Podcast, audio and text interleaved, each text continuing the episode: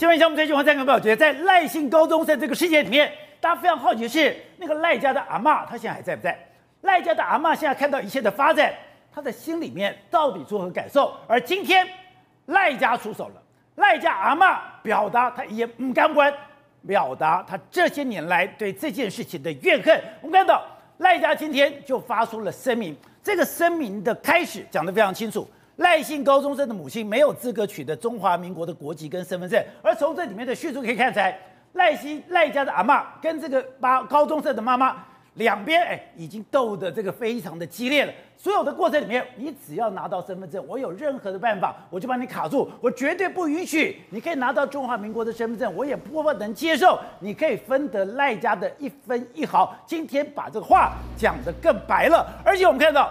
今天他们就把这些声明书放在他们的家门口。你今天想看的人，他不想接受访问；可你想知道的人，你想知道他们家心情的人，你都可以到他们家的门口拿到这样的一个声明书。这个声明就可以看到他们家有多么怨恨、多么不甘愿、多么愤怒。而现在中检要有一个新的调查的方向，就是他们要去查什么？查赖姓高中生跟这个夏姓的地震室助理，他们两个人在这个楼上，也就在十楼。大概总共有六十二分钟的时间，这六十二分钟时间到底发生了什么事情？这六十二分钟的时间到底说了什么话？现在怪的是说，今天当这个赖这个人平常根本不会进出这栋大楼，他上次进出大楼已经是一个多礼拜前了，那为什么突然跑来？在跑来状况下，如果这天根本没有办法，没有人在使用，你怎么会在这里洗澡？这里面怎么会有啤酒？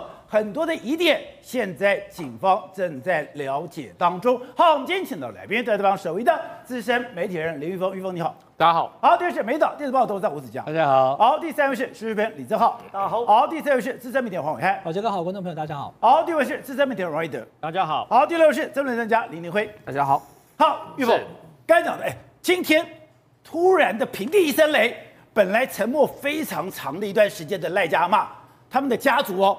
今天多出了一个声明，赖姓高中生的母亲没有资格取得中华民国的国籍跟身份证。他们讲说，媒体先生，我们是赖姓阿公的四个子女，代表赖家出手了。对，我们在过去来讲的话，一直想说阿公把这些所有的五亿财产给他的这个孙子，后来变成他认养，变成他的儿子。那么阿嬷呢？阿嬷在过去来讲，阿嬷到底在哪里呢？我们说阿嬷到底在哪里？记者去他们家的时候，哇，看到了一式五份啊，每一份呢，你有三页，清清楚楚。我们的记者说啊，非常非常的专业，对，没有跟你啰嗦，也没有跟你跟你呼天抢地，他把它条列式的主题，就是在这一份声明里面看到了满满的恨，满满的恨。他的重点说呢，赖姓高中生的母亲没有资格取得中华民国国籍与身份证。你说，以你长期跑社会新闻。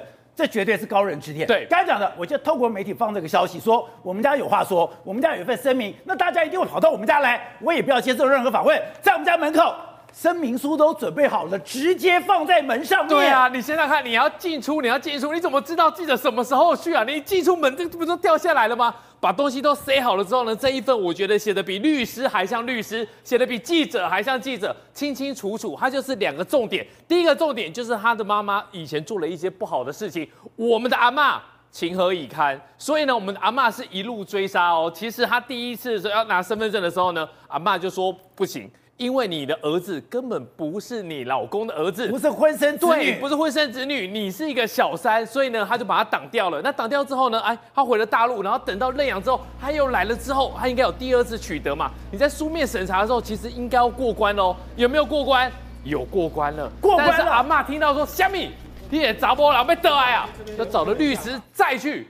哇，你想想看，阿嬷已经七七八十岁哦，你为了这个事情，哎，已经过关的事情，他还是可以请律师去把那个程序给扭转，所以呢，还有两次的机会，他都被他都被阿嬷给挡下来了。而且刚刚讲的，哎，这个阿嬷等于说，哎，我我跟你变神气哦，对，我跟你变细喵。第一次我把你挡掉以后，第二次其实过了，对不对？他就讲说他有偷窃的这个记录，对，偷窃记录以后，你就不能取得良民证，你没有良民证，你就不能取得中华民国的国籍。他后面有律师，对，他一路以来，我觉得有律师不难，花钱就好了。是这个阿妈这个二三十年来这个恨，你知道可以咬住这么久啊？然后呢，还有一个重点，就是说他们母子不应该拿到这些遗产，他觉得说这是不当的赠与。所以呢，在过去来讲的话，我不但是不给这个赖姓高中生的妈妈，我其实连这个赖姓高中生我都不想给你。对，他也觉得这是不当的赠与。那他为什么这一次会拿出来讲呢？那是因为律师这个这个赖姓的母亲高中生的妈妈在记者会上面，律师有讲到一个重点，他就说呢，因为这个赠与的问题，有身份的问题，所以呢，他现在想办法要把它恢复身份。这句话又刺激到了阿嬷。我呃，动力啥找你呀？你现在那个律师，你下面逮几都我们怎样？你知道我们过去的恩怨情仇吗？你现在要把他拿重新拿回来身份，再拿回来身份的话，你又是不是把我跟我先生跟阿公一起胼手胝足打拼那些钱，你是不是要拿去分？所以呢，今天就出手了。反正呢，你前面讲什么赖姓高中生跟你的夏姓配偶，那不关我们的事啦，跟我们赖家跟我们四个子女没有关系。但是你只要讲到他，讲到阿公的钱，讲到阿嬷的恨，今天声明稿就出来了。所以说，哎。今天这个赖家的阿嬷根本就是跟赖姓高中生的阿布对两个正面对决，而且里面讲的很清楚哦。今天赖姓阿公一开始也是非常贫困的哦，是赖姓阿公跟这个阿嬷两个人胼手胝足，从无到有，哎，等于说这一点一滴的建立这个家业。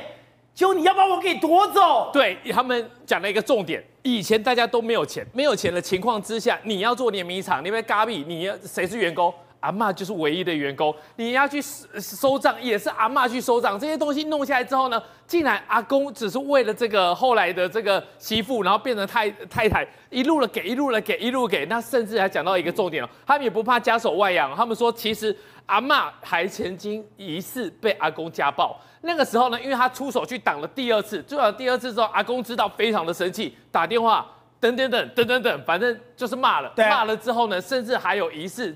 比较不好的一些行为，所以呢，阿嬷是有申请到了家暴令，有家暴令，对，所以、欸、有家暴令就可能代表说你已经有身体的伤害了吗？对，可能有一些呃比较不适当的，或是言语上面的恐吓，反正家暴令是拿下来的。那个阿公为了这个赖姓高中生的妈妈，等于说，哎、欸，出言恐吓，出言恐吓，哥说我要拿枪对你怎样，如何如何，阿嬷还申请了家暴令，哎、欸，那等于说你为了那个女人。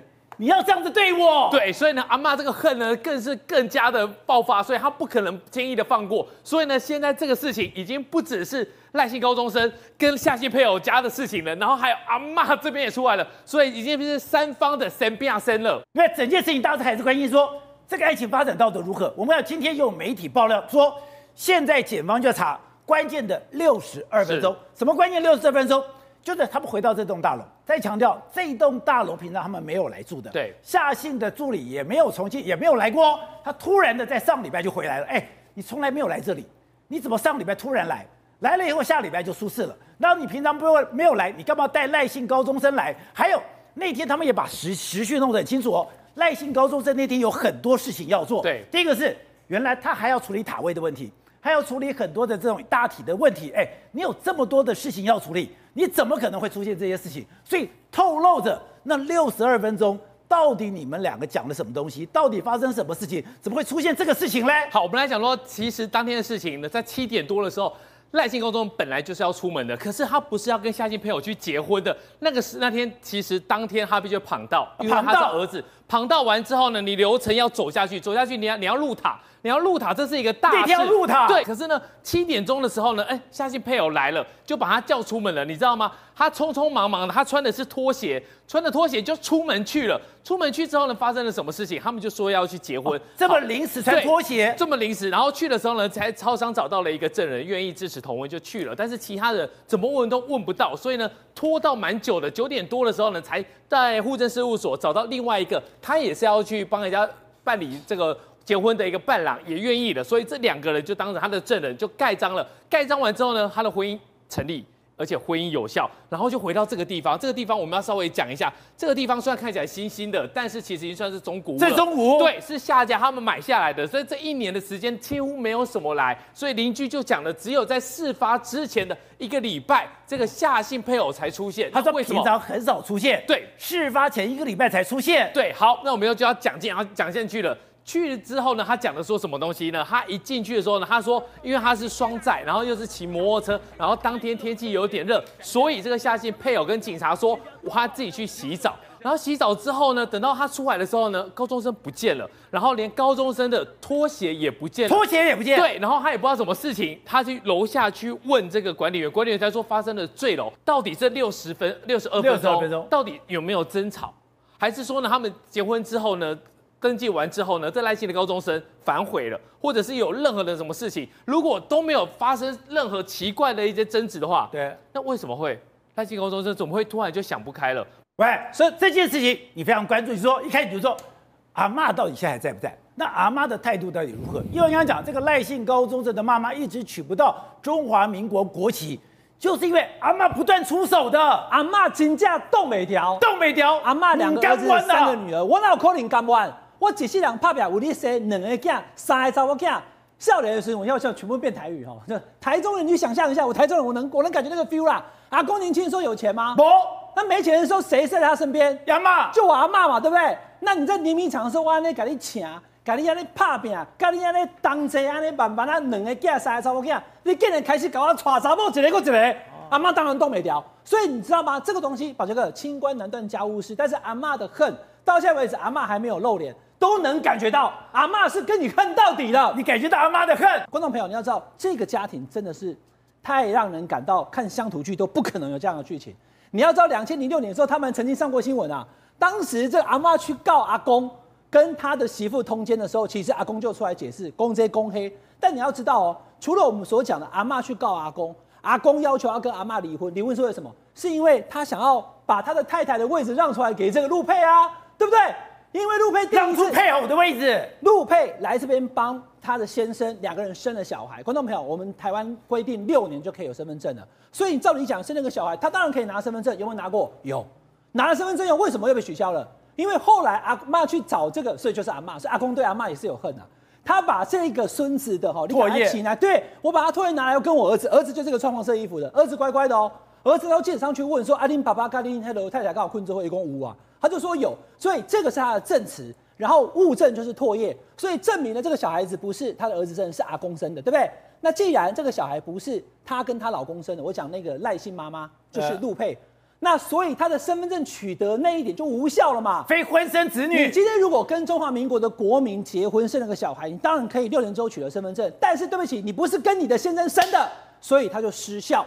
所以是阿嬷出手的。阿嬷出手，阿嬷用告这个事情让他的身份证失效。第二次。后来阿公就直接跨过他的儿子，直接认认领这个小孩，对不对？那认领小孩后，他是小孩的这个生母嘛？他讲，那我可不可以依亲在这边？后来阿妈又用一样的方式，第二次又没效，所以到了第三次，阿公才讲说，那不然这样好了，你看二零一五年已经过那么久了，为什么二零一五年要提出离婚官司？宝杰哥，为什么？为什么？因为阿公跟阿妈已经没有感情了，而且阿妈要告我，我要把阿阿妈跟儿子就赶走所以呢，我干脆，哎，那他没有身份证怎么办？我跟阿妈离言，我把阿妈给离婚之后，那我是不是单身？我单身，我就可以跟这个陆佩陆佩结婚，陆佩就跟我是我的老婆，那一样，再等六年，他还可以拿到身份证。那阿嬷当然知道啊，阿嬷就打死不要。所以阿嬷在这个官司当中据理力争，把过去的事情全部都给掀了以后，法官一看，哎，对，整件事情阿嬷你都没有错啊。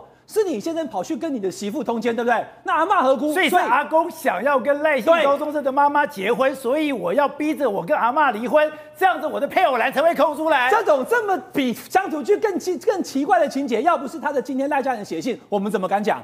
赖家人把今天这个过程全部都讲出来了。可是宝杰哥，你要知道哦，刚刚讲的是阿嬷跟媳妇还有阿公，对不对？我告诉你，这个阿公跟阿嬷，他是不是在两个儿子当中，小儿子是有中度智障的？对。这个小儿子，也就是赖姓少年的爸爸哈，他其实有两个小孩，一个就是他赖子，另外还有一个还有一个孙女，是前一任印尼配偶的小孩。那这印尼配偶的小孩呢，也因为在他的这个中度智障儿子过世之后呢，他阿嬷就启动了，那我要把那个哦他儿子给给认养过来，因为他在那边阿公那边没有被照顾，他过世之前呢、啊，他就已经把这个他的儿子接过来，就印尼的那个小孩。对，那呃呃他他自己的小孩，哦对，他自己小孩也接过来了以后呢，他就跟那个法官讲说，你看哦，现在我先生。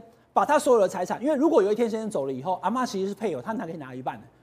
那可问题是他的先生阿公不想给阿妈啊，他就不断的把房产几岁一岁就给他几亿的财产，对不对？他就不断的给这个亲生的小儿子。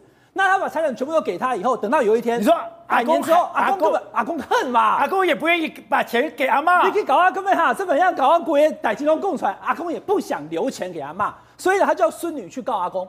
去告阿公说，你把那一些财产转给孙子，这个过程是不行的。但后来呢，这个就是说，哎，应该因为这个二儿子之前娶了一个印尼的女孩子，对印尼女孩子生了一个女孩，阿嬷叫这个印尼的女孩子去告阿公。对，所以你看，就是这个他们的这个家族关系图有没有？其实这一位爸爸他重度智障，他之前娶一个印尼的老婆，有生一个女儿。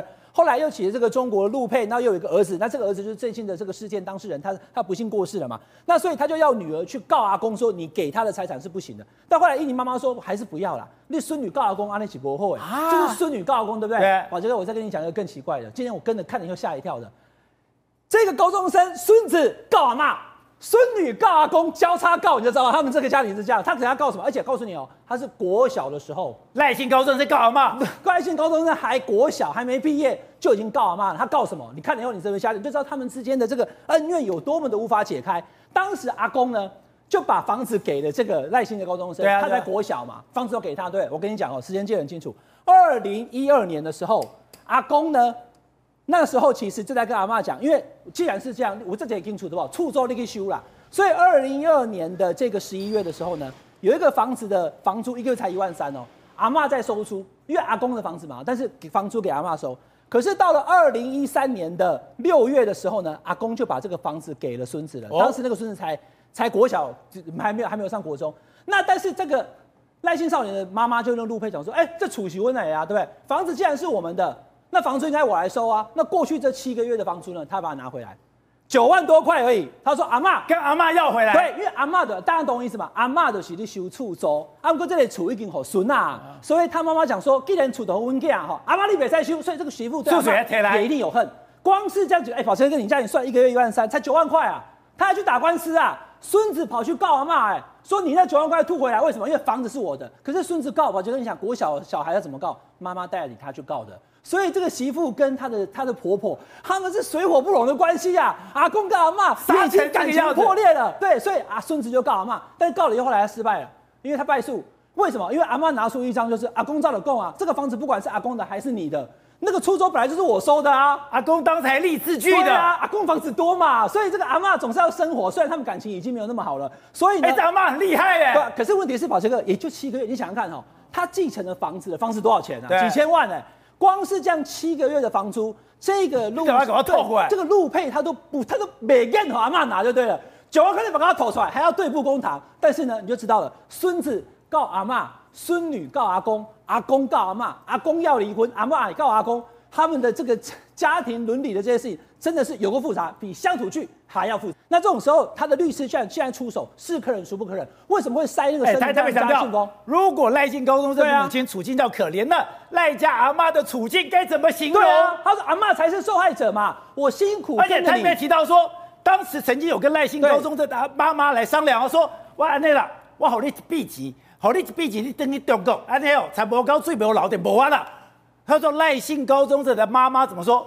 好啊，冷清班呐，两千万提来我就登记啊。他说：“哎、欸，那个时候的冷清班，他们家也拿不出来，开口就要两千万。所以说恩怨有多深？你今天跑来这边当媳妇儿，结果你跟公公通奸，阿嬷生气要告阿公还翻脸，你再开去告，而且告了又还是真的。那阿嬷身边站的是他的大儿子跟三个女儿，他们都站在阿嬷这一边，因为看到律师跳出来。”讲说这个陆配他很委屈，他是人球，而且他还说他已经跳脱两岸人民关系条例，他既不是我们的国民，也不是大陆的国籍，所以他可以拿比两万元更多。听到这句话，赖家人忍不住了，把这个声明塞在他们家的信封口。记者先生，你们来看，我们赖家人就是反你这个陆配，反到底。好，瑞德，你跑这么久的社会新闻。你没有看过这么曲折离奇的吧？对，没错，因为随着这个赖家的这个子女啊，今天把这个相关的整个过程抛出来，当然了，抛抛的过程当中是否就代表事实，我不知道，但是很可能，呃，如果他们赖家这个声明是他们目前为止赖家的这个子女并没有否认说是他们抛的嘛？不是，就放对，这是银刀啊，老婆，我们之前讲嘛，他们家不是有一二三四五五个联动的套体组，他们家就其中，然后呢，你就到了这个套体处。门口一年两个三个四个五个，哎，五分。可是我没有想到，你从这一封信可以看出来，赖家阿嬷对阿公的怨念，嗯，敢问有多深啊？说坦白的，这一切的一切，人家说祸根啊，来自于这个阿公嘛。因为你这个阿公你有所谓的乱伦的行为，有所谓的这个等偷情的行为，才导致于今天不个北修双嘛。但是逝者已矣啦，所以说你已经去世了，然后呢，也现在不个这么啊，听说这个阿公还很节俭呢，他还蛮节俭。哎，这个等于说呃，这个呃赖母啊，听说你知道他没有国籍对不对？他自己本身还去应征仓库的清洁工哎，所以呢，这个。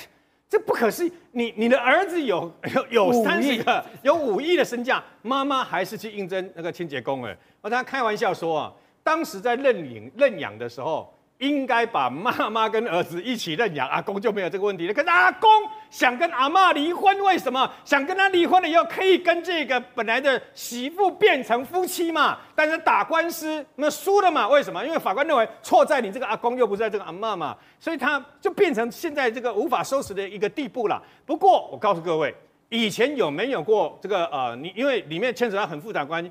以前有没有跟我跟财产有关系，跟土地有关系，而去这个杀害自己老公？有哎、你知道吗？我的书里面还把这个呃这个案例啊，台湾杀夫纪录保持人这个故事呢给写进去啊。为什么？你知道杀了几次啊？杀了几次？猫有九条命，他杀了他的先生七次才成功，而你被杀了七次，你才有警觉性啊，你知道吗？杀了七次才成功，这个案子非常有名，在新竹啊。为什么呢？这个廖姓女子，因为跟她的林姓丈夫啊，都是第二次的婚姻啊，两人啊，这个说坦白的不太幸福啦。然后呢，搞得很这个等于关系很僵。那当时这个林姓男子，因为他继承了祖产，对不对？其中有一笔土地价值三千万，各位。这是二十七年前的案案例啊，过去的三千万可能现在都上亿了。那当时呢，这个太太就希望说，你把那个土地卖掉嘛，啊，有了三千万，我们可以过幸福快乐的日子嘛。那这个先生认为说，我不要卖，因为那是祖产嘛，所以我不要卖。那先生又爱喝酒，你知道吗？因为越闹越僵，最后还分居，最后这个女的就开了个小吃店，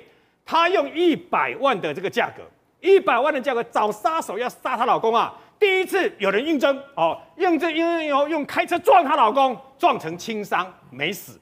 第二次呢，又找来另外一笔另外一批杀手啊，说要撞得更严重。哎，他们真的这样撞了。可是你知道，人要做坏事的时候心会虚嘛，做贼总是心虚嘛。要撞到的时候，那要撞的人怕万一把他撞死了，我要吃官司，所以稍微偏了一下，撞成重伤跑了哦。跑了以后呢，那么报警了以后呢，哎，还还是救回一命嘛。第三次给他呃这个吃安眠药，在自己的家里面纵火，你知道吗？结果邻居发现失火了，照一一九过来就把火扑灭了。第三度没事了，第四度吃安眠药还不够，还纵火。第四度她老公不是爱喝酒吗？把她老公灌醉了以后呢，莫名其妙找外面的来砍砍砍砍杀。我问你，你在家里睡觉喝酒喝醉了，会不会有人进来砍你呀、啊？不会啊，不会嘛。然后呢，他就被他砍砍了以后呢，又送医又救回来又没死，你知道吗？所以后来呢，那么又想了一招，各位拿回搞鬼案的时候，我们不在讨论拿当年拿回搞鬼案不是讲到蛇毒吗？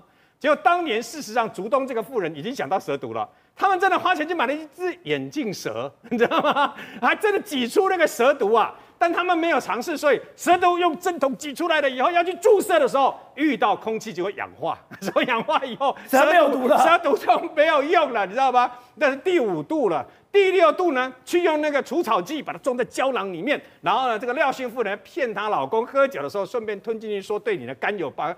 因为这个林姓男子已经觉得我前五次没被杀成功。对对对的，他前面这么多次，他都没有怀疑他老婆。其实他到第六次的时候呢，已经有怀疑了，所以呢，他拒绝吃他老婆提供里面有除草剂、有农药的这个相关的这个胶囊嘛。对，他拒绝了把它吐掉，你知道吗？而且 有意无意的跟朋友讲。哎，我觉得我老婆对我怪怪的，你知道吗？哎，你觉得对你怪怪的，你更要小心嘛。又车撞，又拿杀手来家里杀，又放火，又给我吃安眠药。你知道吗？猫有九条命，可人没有九条命啊。到第七次的时候，这时候廖姓夫人把悬赏金额杀夫悬赏金额从一百万提高一倍，变成两百万。结果有个人自告奋勇来，这盖杀人的那个喊高嘎喊嘎没喊没喊没喊没喊，为什么？宝杰刚刚讲说，你在家里喝醉不会有人冲进来砍你嘛，对不对？有人进来砍你，表示有问题嘛。这次是有人来问路，有人来进到他老家老公的家里面跟他问路，问路了以后呢，啊，非常感谢你跟我讲，哎，我刚好带了一瓶酒来呀，啊，谢谢你告诉我说我跟你一起喝，你不觉得哪里怪怪的吗？他怎么会那么巧知道爱喝酒，带了一瓶酒来嘛？跟他喝以后，本来想把他灌醉杀他，就没想到酒量太好，没有灌醉，那怎么办？到外面继续喝，到外面喝到什么程度？喝到。身上杀手身上的钱不够支付，你知道吗？还有杀手的钱赔了，还去外面支叫，还去外面叫资源说，你把把钱送来啊，我好去就买这个小吃店的这个等于说韭菜钱，哎，把它支付了。这一次终于把这个林先生给灌醉了，用租来的车车子啊，把他载到竹林大桥的下面，新竹竹林大桥的下面，然后呢，那么他不是呃这个喝醉了吗？不放心，所以用那个那个球棒呢，把它打从头部这边打宽了以后，拉到竹林大桥下面，用汽油然后给它砰下去点火，然后跑掉。就没想到一点火，旁边的一对父子刚好每次都来竹林大桥下面钓鱼。所以他依然要看到哇，哪变这样？但这次来不及了，为什么？等到发现的时候已经来不及了。所以这次他烧死了，但是从他身上找到他的一张身份证，所以马上知道他是谁。警方到他家去通知这个廖姓妇人来验尸。警方说从来没有看过一个人，尤其是配偶太太先生被烧死了，然后呢，或者是不管什么原因。你来的时候连白布都不掀，就可以认定是先生，啊、而且你还没哭，还没有哽咽，没掀白布，激动，所以第一时间警方就起疑了。那你知道破案的关键在哪里吗？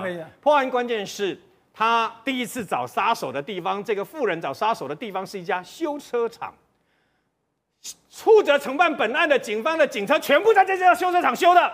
他们刚好在那边修车的时候，听到隐私底下这些毁工啊，五姐上面打九五，上面上面打。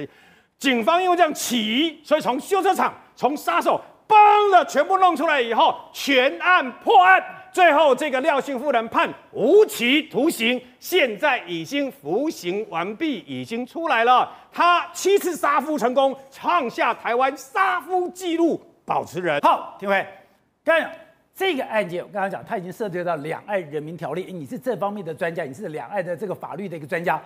现在这个妈妈，她是人球。还是他可以申请，他还是说他有机会申请中华民国的国籍嘞？我看这个案子到目前为止，其实这个妈妈还是没办法申请到我们的国，不可能申请到，不可能申请到了。那但是因为他有没有办法恢复到原本他的中华人民共和国的国籍，这是有可能的。哦，因为基本上来讲的话，因为他在这边来讲，是因为初级那边的户籍，是严格讲叫户籍，不叫国籍。现在目前我们两岸的关系条例还把两岸视为是同一国的概念，你知道吗？所以在同一国家，当然只是说我们现在没有说一定要我们的人民去负责中国大陆的相关义务，因为这个我们行政院很多这个包含法律上的命令都已经处理了。我要讲的意思是说，国籍是一个东西，户籍是另外一个东西。那户籍是因为本身来讲，他在那边本来有户籍，但是国籍有没有注销，这是另外一个问题啊。所以简单讲，他在这里没有办法拿到中华民国国籍，因为他所有的条件不符合嘛。因为他配偶，那配偶，然后他们就告通奸，然后告什么东西，然后不就是等于说小孩子也不是就是这个亲生的，这个这个他爸他爸爸生的，而是阿公生的。像这种案件来讲的话，就是说这个，而且他本来是要用十六条的第二第二项第二款那个东西去做。这个所谓的照顾未成年的子女，那因为赖家要讲嘛，他说因为已经十八岁了，所以这个条件不符合。但问题是那个是证明是配偶生的，然后配偶死亡没办法照顾情况之下，他才可以用这个东西。但是他又无法去证明说那个配偶是阿公啊，因为这已经被阿嬷他们弄掉了，就是说这个已经这个配偶不是不是真正的原本的他配偶，而是阿公嘛。但是但是问题是这没办法证明法律上的关系啊，所以就简简简单一句就是说。因为他的这个儿子来讲已经成年，他也没办法去用所谓的。这种所谓的呃照顾未成年的子女来这边定居，那是要定居，定居完之后才可以依照定居再去申请中华民国身份证。所以你说他现在连留在台湾都有问题？对，他可能还这个问题来讲的话会非常严重，因为他现在是刚满十八岁，十八岁的这个条件未成年的条件也消失掉了，然后现在有可能他因为定居的理由也没有了，那他配偶也死掉了，两千零八年的时候他配偶也死掉了，那现在阿公也死掉了，然后现在他什么都没有的意思情况之下。他就是一个活活生生的一个在中华人民共和国生长长大的，然后嫁到台湾来，但是问题是所有配偶也好，或是有关系的，基本上都相继的去世之后，所以他现在只能可能申请恢复中华人民共和国国籍，唯一这条路径来走。台湾是随时可以驱离吗？呃。现在来讲就看这个状况哈，因为这本身来讲，我们有时候会有一点缓冲期了哈，然后会跟对方讲，跟对方这个交涉，就是说到底这一个人来讲的话，要不要恢复这个中华民国恢复他的身份？因为他是去公安办理这个所谓的呃退出户籍，但是拿着这个东西来证，拿到台湾来去申请加入我们的中华民国国籍啊的这个拿身份证、拿健保卡等等之类，所以现在来讲的话，基本上他没有健保，没有劳保，什么东西都没有。我觉得到最后看是政府出面去协助他恢复到那边过去，然后请他回中国大陆，那顶多就是按照那边两两个人不要现在拿到两百万的继承而已。